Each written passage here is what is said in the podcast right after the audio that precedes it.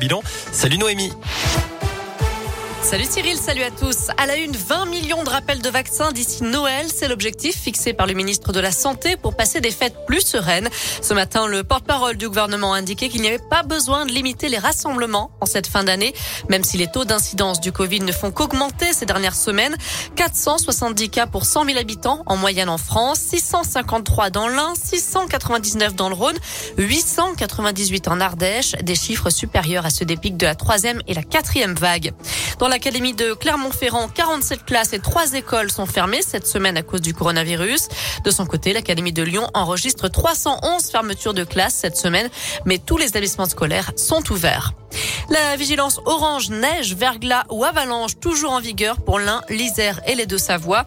Une alerte valable jusqu'en début d'après-midi pour l'Ain et jusqu'à demain matin pour l'Isère. Il a aussi beaucoup neigé en Savoie et en Haute-Savoie où un millier de foyers sont privés d'électricité. Des agents d'Enedis de l'Ain sont partis en renfort pour rétablir le courant. Il y a eu également d'énormes difficultés ce matin sur les routes à cause de la neige. La 432 a dû être coupée. Les camions ont été stockés sur la 43, la 48 ou la 39. Il y a également des retards et des suppressions de trains, donc restez prudents dans vos déplacements. Plus que deux soirées pour profiter de la fête des Lumières à Lyon ce soir et demain. Vous le savez, le protocole sanitaire a été renforcé. Le port du masque est obligatoire partout sur l'événement et le pass sanitaire est exigé notamment pour la zone de restauration et les endroits clos. Des contrôles sont effectués tous les soirs. Hier, cinq bars et restaurants se sont vus remettre une mise en demeure et un établissement a été fermé administrativement. Du biathlon à suivre aujourd'hui avec la troisième étape de la Coupe du Monde. C'est à Orfilsen en Autriche. Ça a commencé il y a, maintenant plus d'une heure avec le sprint 10 km hommes. Pas de podium pour les Français. Place aux femmes à, 10, à partir de 14h15.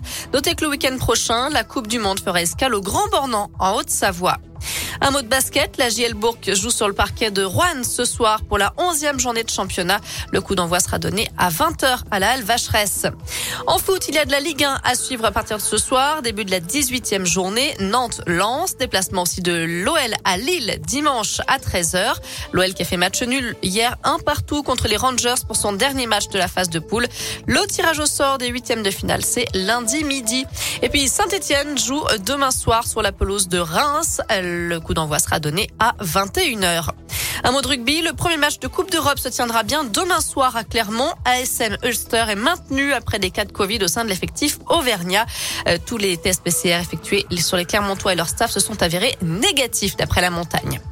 Voilà pour l'essentiel de l'actu. Côté météo cet après-midi, on a une alternance de nuages et d'éclaircies, mais ça va rester plutôt gris dans l'ensemble, là je vous le dis, avec quelques averses par-ci par-là. Les températures dépassent pas les 6 degrés.